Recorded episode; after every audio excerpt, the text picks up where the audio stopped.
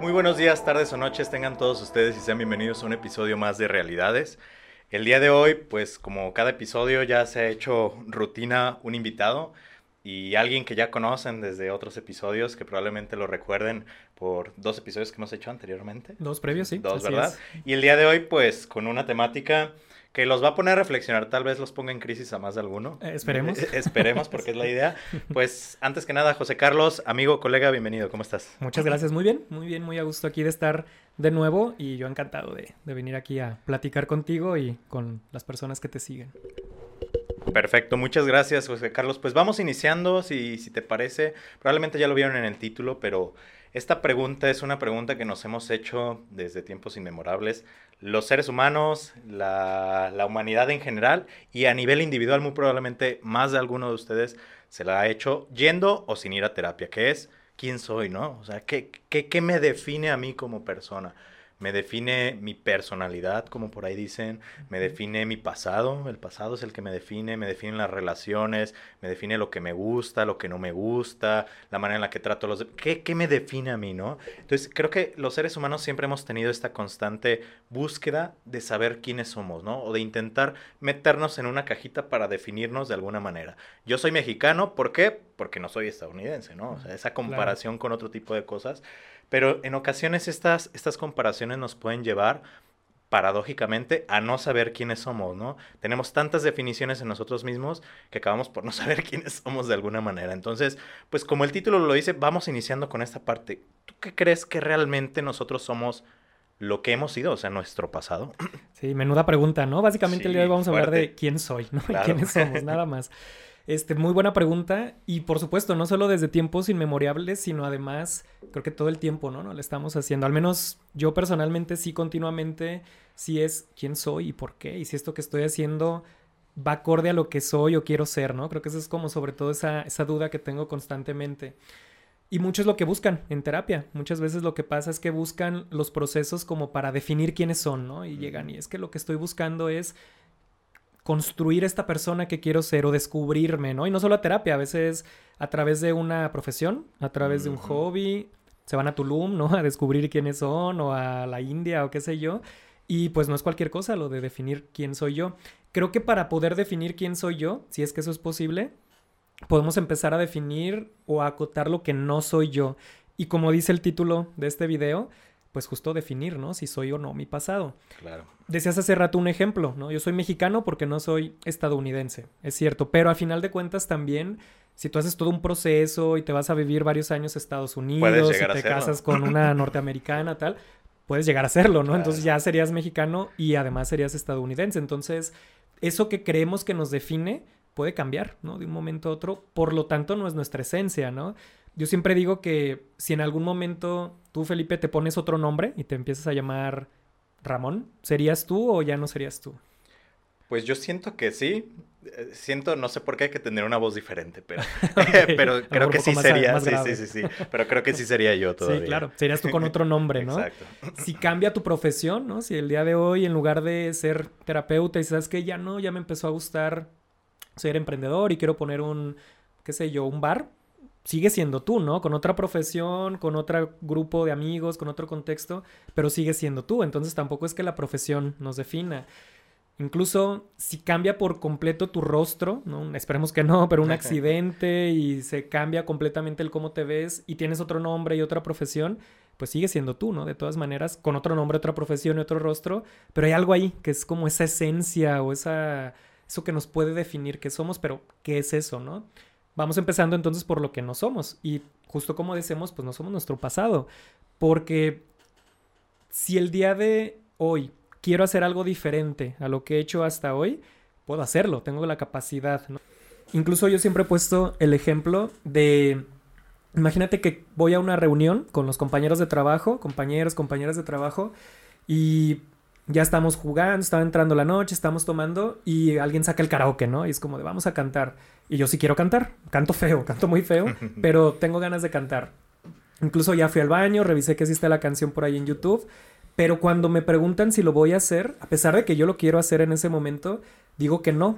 Y digo que no porque alguna vez lo hice y lo hice tan mal que se empezaron a burlar de mí, que se, no sé, a lo mejor me empezaron a perder el respeto porque de verdad canto muy mal, entonces a, ese, nivel, llega. O a lo mejor nunca lo he hecho, ¿no? Y nunca he cantado. Entonces cuando me preguntan si quiero cantar, digo que no. Y me limita. Y me limita por ese pasado, por eso que he hecho o no he hecho, cuando en ese momento tengo la capacidad de levantarme y cantar feo, pero de cantar y yo mismo me estoy limitando por esa creencia, ¿no? De lo que he hecho o de lo que no he hecho. Pero entonces no es lo que está definiendo quién soy, ¿no? Entonces si vamos quitando que no somos ni cómo nos vemos, ni nuestra profesión, ni nuestro nombre, ni siquiera somos nuestro pasado, ¿qué podría quedar, no? Como que se va volviendo ahí cada vez más complicado. Sí, creo, que es una pregunta bastante filosófica y algo en lo que nos podemos meter desde diferentes aspectos, ¿no? Pero ahorita que decías este ejemplo del karaoke, por, valga redundancia, por ejemplo, eh, entonces, ¿qué somos? ¿Las decisiones que tomamos o tomamos las decisiones que tomamos por la definición que tenemos de nosotros, ¿no? Entramos en esa paradoja eterna probablemente. Pero en este ejemplo que decías del karaoke, ¿no? Bueno, tal vez no voy a hacer, eh, a cantar o hacer el ridículo cantando porque anteriormente, pues no me salió muy bien, ¿no? Pero realmente fue una decisión tuya o tenía la influencia de que las personas con las que estuviste en ese momento pues eran muy criticonas. Porque qué tal si esa primera vez que te quisiste animar al karaoke estabas en súper confianza con personas que te iban a decir, aunque cantes feo, échale. Y, eso hubiera definido qué iba a pasar después, ¿no? Entonces realmente soy yo por la decisión que tomé en ese momento y en este momento de ya no hacer karaoke o soy yo a partir de las decisiones que tomó mi entorno para, para empujarme a mí tomar una, no sé, se empieza a complicar la cosa, ¿no? Completamente. Desde ese sentido. Sobre todo porque eso que estamos haciendo o no estamos haciendo va generando conceptos también de quién soy yo, quién es el otro y cómo es el mundo, ¿no? Y cómo nos estamos interactuando entre nosotros. Pero también ahí viene otra parte, no somos esos conceptos, ¿no? Esto que se llama el yo conceptual tampoco es lo que nos define, porque otra vez imagínate que entonces yo aprendí que el cantar, sobre todo si son compañeros de trabajo, incluso vamos a poner que son subordinados, va a implicar que el jefe, ¿no? El jefe no canta, no puede soltar esa parte porque un, a mí me enseñaron que una persona responsable, una persona madura, una persona profesional no convive, ¿no? Así con los compañeros. O que quien toma es un borracho y es un bueno para nada. Y entonces me, empezaron a moldear este tipo de conceptos que a final de cuentas después yo me lo pregunto y digo, no los creo. O sea, yo, yo creo y a mí me gustaría formar una persona que siendo además, si es en este caso que estamos poniendo, un jefe, me pueda relacionar con mis compañeros de trabajo desde una manera más horizontal, desde una manera más directa, más tranquila, más emocional incluso. Y eso no tiene que impactar en el respeto o en el profesionalismo, ¿no?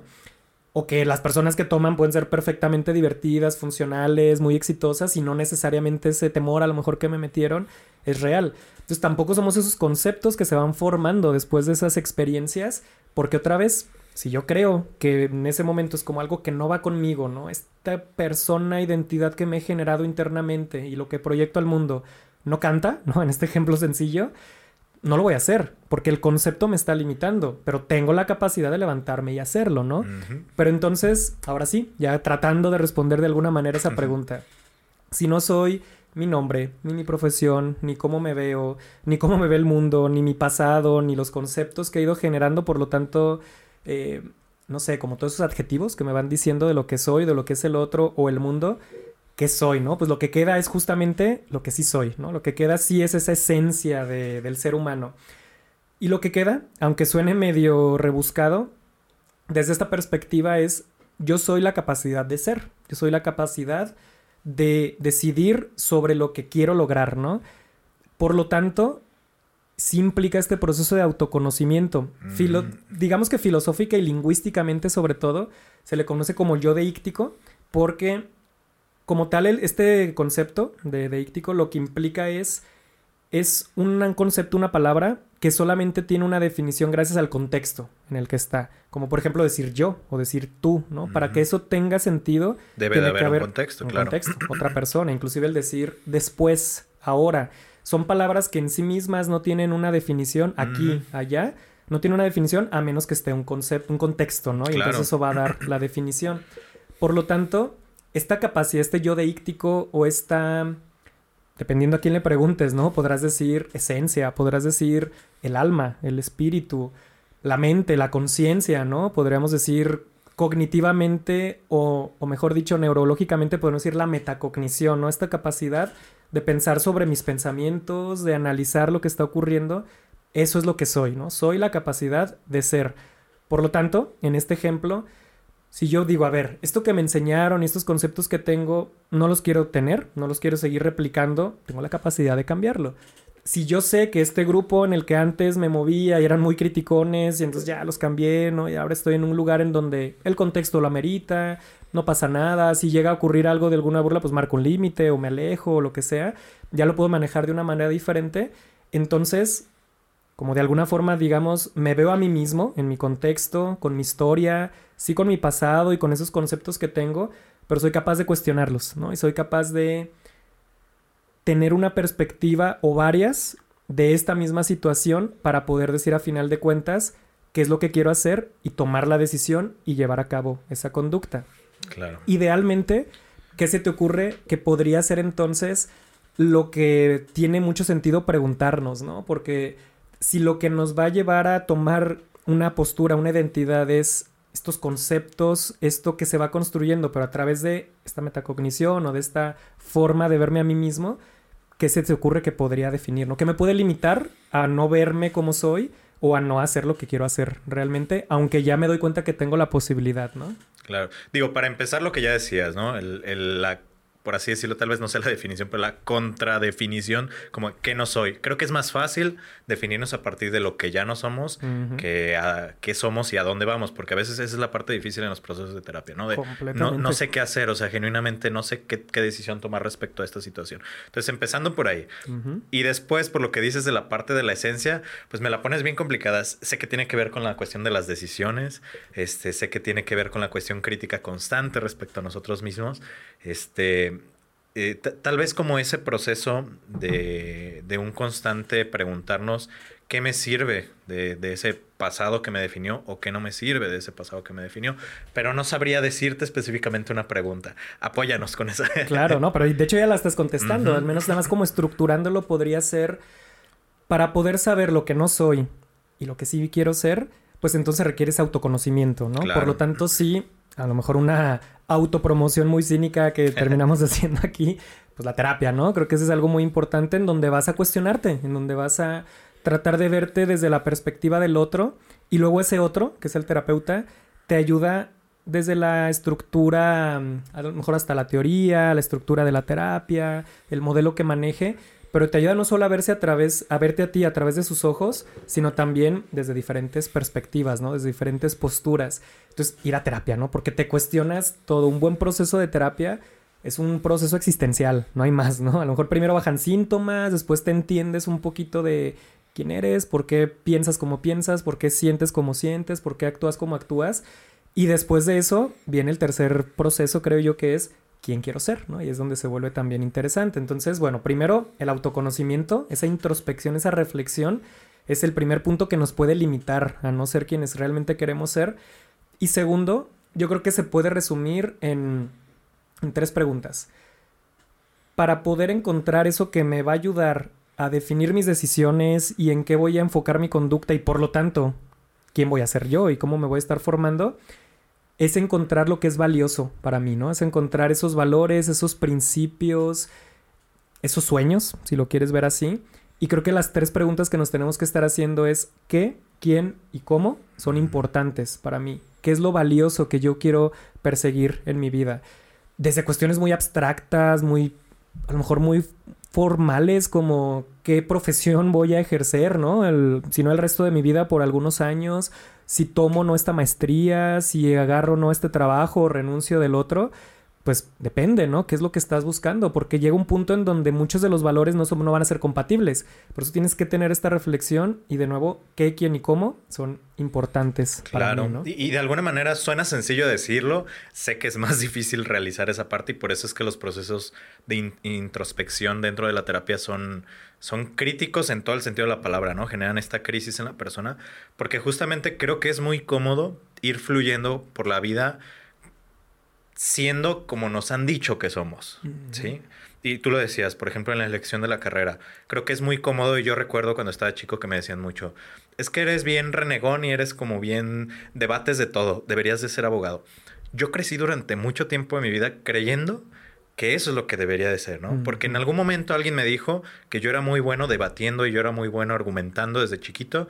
Entonces esa idea se me quedó y cada que tenía la oportunidad lo hacía, lo que iba aumentando como este autoconcepto que tenía, pero eventualmente llegó un punto de mi vida que dije, ¿realmente quiero hacer eso?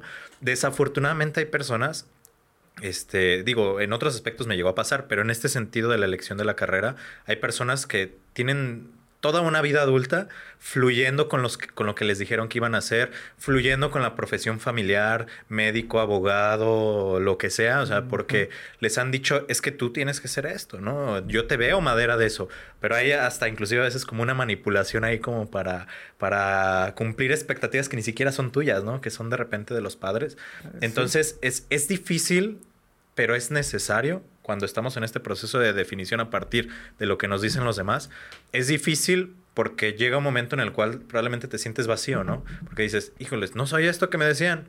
Entonces, pues qué, que ahí viene esta tercera parte que tú mencionas justamente, ¿no?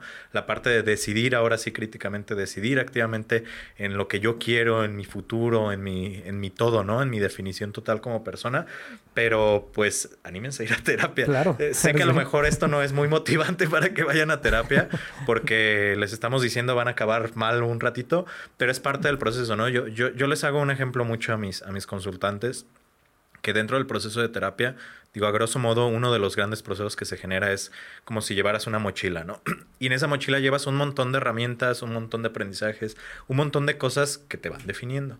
Y esa propia definición pues va generando un peso, ¿no? en el proceso de terapia te vas a dar cuenta que todas esas cosas que traes ahí tal vez ni siquiera ya te sirven, tal vez ni siquiera ya son tuyas, ¿no? Entonces vienes cargando cosas que ni son tuyas, que ni te sirven, que ni te definen. En el proceso de terapia vas a abrir la mochila, vas a soltar todas las cosas, vas a elegir lo que sí te sirve, vas a mezclar unas que a lo mejor sí a veces y haces como navajas suizas y te vuelves a echar la mochila pero ahora más ligera para generar estos procesos de elección y definirte, ¿no? Entonces, tal vez ya no vas a cargar 10 herramientas, vas a cargar una múltiple herramienta este, con esas cosas que ya decidiste que te van a servir, ¿no? Claro. Entonces, va por ahí en ese sentido y entiendo lo, lo complicado que puede sonar, o no sé si les suene sencillo, si les suena sencillo, que bueno, vayan a terapia, eh, que al final del episodio les tengo por ahí un, un, un, anuncio que hacerles respecto a esto, pero, pero pues es, es, es complicado, ¿no? Porque realmente sí nos define nuestro pasado, no nos define define nuestro pasado, de alguna manera sí, por lo que mencionábamos, ¿no? Pero lo que nos define más son las elecciones que tomamos a partir de este momento, ¿no? Entonces... Y me gustaba mucho la metáfora que dices porque así como te vas a liberar de mucho de ese peso, de esa mochila, también liberas espacio para poner más cosas, ¿no? Que ya vas a elegir tú que vas a sí, porque ya no cabía nada. y es cuando las personas entran en crisis de, híjoles, ya pasé 10 años de mi vida en este trabajo, en esta profesión, que la verdad, la verdad, nunca me gustó. Exacto. ¿Y, qué hago ahora, no? O sea, porque no, ya no veo una salida o un escape, o ya llevo tantos años con esta persona, con esta pareja, que la verdad es que nunca me llenó, pero todos me decían, qué bonita pareja hacen, pero yo no me animaba a decidir, yo no me animaba a definir que no quería estar con esa persona, porque también esto de la, de la decisión y la definición tiene que ver con los límites que ponemos al mundo, ¿no? Completamente. Y a esto además le agregamos no solo lo que nos dicen, lo que nos van mostrando y lo que nos van enseñando de manera consciente, digamos, abierta, sino también todo lo que nos van dejando de mensajes que no tenemos idea, ¿no? Que son necesidades que no se cubrieron y que a lo mejor ni siquiera sabía que tenía, ¿no? O algunos traumas, algunas heridas que están por ahí abiertas y a lo mejor yo digo que no me afectan,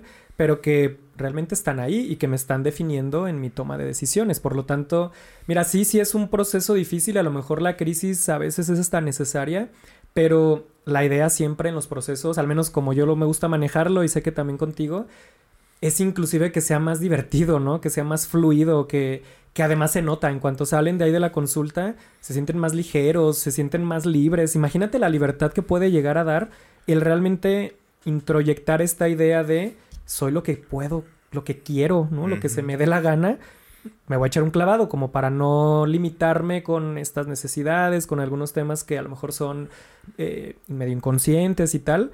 Y una vez que lo voy resolviendo poco a poco, y es un proceso además, pues bueno, perpetuo, ¿no? Es algo que va a estar completamente, a lo mejor toda la vida, pero es divertido, porque entonces es, ah, pues quién quiero ser, ¿no? ¿Quién quiero construir? ¿Qué quiero hacer? ¿Qué voy a decidir de mi profesión? ¿Con quién me voy a juntar? ¿Cómo voy a elegir mi pareja? ¿Parejas? O ninguna, o, lo que sea. Te abre todas las posibilidades.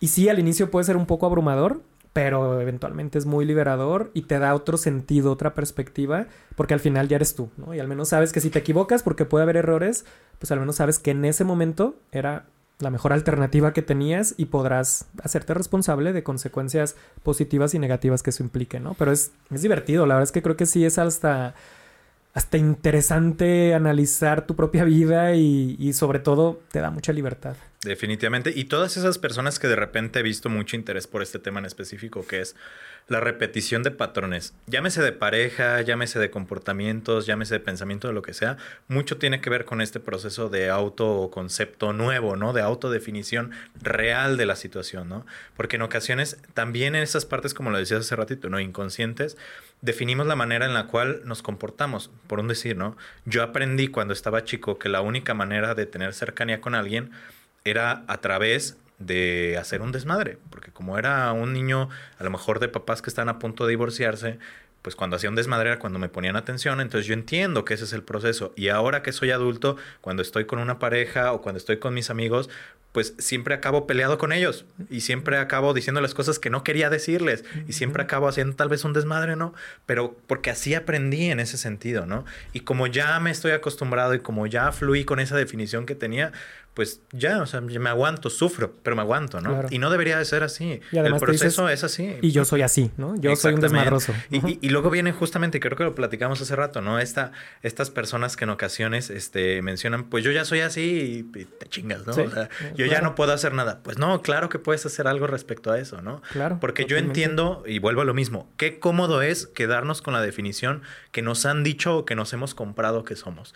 Súper cómodo. Sí pero te aseguro, uno, que no es funcional y dos, que va a ser más doloroso que si ahorita te deconstruyes y te vuelves a construir de alguna manera, pues más real, ¿no? Hasta cierto sentido. Sé que es un proceso de nunca acabar, como decías, la primera etapa, la etapa de destrucción total de tu ser, por así decirlo, entre comillas, creo que es la etapa más difícil. Ya después esta construcción continua es un poco más sencillo, porque ya tienes las bases, ya tienes los fundamentos, ¿no? Entonces, este, pues yo creo que sería importante que se animen, ¿no? No, no pasa nada. No, no pasa nada. Al contrario, lo que va a pasar es que pues vas a vivir más pleno, más libre, más seguro, más tranquilo y sobre todo sabiendo que te estás acercando a eso que quieres ser, ¿no? Y a ese proceso también pues sí, perpetuo, insisto, pero divertido y muy liberador porque además es, pues eso, te da todas las alternativas que tú quieras estar aplicando y no te limita y no te, te va a quitar. Entonces aquí en este ejemplo, para ir finalizando, ya si ya estoy viendo y yo me quiero levantar y canto y regreso, al menos ya canté, ¿no? Si canté bien, canté feo, ya hice lo que yo quise, ya tomé esa decisión y ahora también creo que vale la pena aclarar, no estamos hablando tampoco que tenga que ser algo súper radical, ¿no? que de repente ya vas a, a, dejar todo atrás y cambiar por completo, porque eso también da miedo. No, no necesariamente, simplemente a veces es una cuestión de, lo voy a ver de una manera distinta, ¿no? Me voy a vincular de otra forma, voy a marcar otros límites en lo mismo que estoy haciendo en el día a día, ¿no? Tampoco tiene que ser totalmente radical, pero al menos saber que está esa opción, ¿no? También que puedes llevarlo a donde tú quieras, como a ti te se te pegue la gana, básicamente. Claro, cada proceso es totalmente diferente y como tú dices, algunos será un poco más radical, la gran mayoría probablemente sea como un poco más ligero, por así decirlo, no por eso menos importante y no por eso menos, menos este, cambiante, por así decirlo, pero pues es, es parte de eso, ¿no? Y parece que todo este episodio fue un gran comercial para ir a terapia, ¿sí? sí es. Todos los episodios lo son de alguna manera. Ya saben que realmente pues este ejercicio que hacemos en este tipo de espacios, si bien es para informarlos, si bien es para acercarlos un poco a lo que es la, la psicología, la psicoterapia, no sustituye un proceso terapéutico, ojalá pudiéramos desde aquí mandarles vibras mentales como somos los psicólogos y poderles solucionar los problemas. No es así. Entonces los invitamos este, a, a, contactarnos para cualquier proceso, ¿no? Ya sea con José Carlos que está y viene representando a la clínica Reconocer en Salud Mental, que ahorita nos pasará a sus redes sociales. A mí en lo personal este, también me pueden contactar, que actualmente, y ahí viene el comercial real, este, acabo de iniciar por la demanda que ha habido de terapia justamente en línea, acabo de iniciar un equipo de trabajo en el cual estamos buscando acercar la psicoterapia eh, de una manera más asequible, más barata de manera en línea para todo el mundo, todos los que nos escuchan en todas partes de Latinoamérica y el mundo. Este, entonces me pueden mandar un mensajito si ustedes o conocen a alguien que considere que necesite la psicoterapia y con mucho gusto los derivaré a alguno de los miembros del equipo de trabajo. José Carlos, muchísimas gracias. Qué tema tan interesante como siempre. Sé que siempre lo digo, pero siempre lo son, la verdad. O sea, no hay de otra en ese sentido. ¿Dónde te podemos encontrar o dónde pudieran contactar si necesitan algo? Sí, primero que cool que estás haciendo como lo de este proyecto. Ojalá que, que sí vaya ahí viento en popa y se animen. Y si buscan aquí con, conmigo, es en Reconocer Salud Mental. Estamos en Instagram, en Facebook. Vamos a estar ahí como también subiendo información que les puede estar sirviendo. Ahí estamos atentos como para responder dudas. Eh, reconocer Salud Mental. Ahí está como en redes sociales. Entonces, pues por ahí los esperamos. Y algo importante, ¿no? Si no es conmigo, si no es contigo, eh, busquen, ¿no? Si estén buscando, también es súper importante encontrar con quién se hace ese clic, ¿no? Porque la idea es que no afecten esta construcción de este nuevo yo, ¿no? De esta nueva persona que voy a ser yo. Y tengo que buscar una persona con la cual me siento en confianza, que no me está juzgando, que no va a meter su cuchara en qué voy a hacer o voy a dejar de ser. Entonces sí vayan a terapia, pero tengan mucho cuidado. Y si con el primero no funciona, con el segundo, si con la segunda, tercero, y hasta que encuentren esa persona porque vale la pena al final. Es parte del proceso. Que eso me hace pensar, te voy a comprometer a hacer un capítulo de cómo elegir terapeuta. Ya lo veremos más adelante, que creo que sí sería importante para todas las personas que ya se están animando, ¿no? pero muchísimas gracias. Les recuerdo etiquetarnos este, en todas nuestras redes sociales, Realidades Podcast, F Pinto Terapeuta a nivel personal. Y por ahí pueden buscar el contacto del proyecto que les digo para quien esté buscando acercamiento a psicoterapia en línea, barata y de buena calidad, porque eso es lo importante, y que sea profesional y que sea ética. Ahí estamos como, como al pendiente. José Carlos, muchas gracias y te espero pues próximamente, porque ya eres invitado eh, asiduo de aquí del proyecto. Muchas gracias, José Carlos. Yo encantado y muchas gracias a ti y cuando quieras. Gracias a todos ustedes, que tengan un bonito día. Hasta luego. Hasta luego.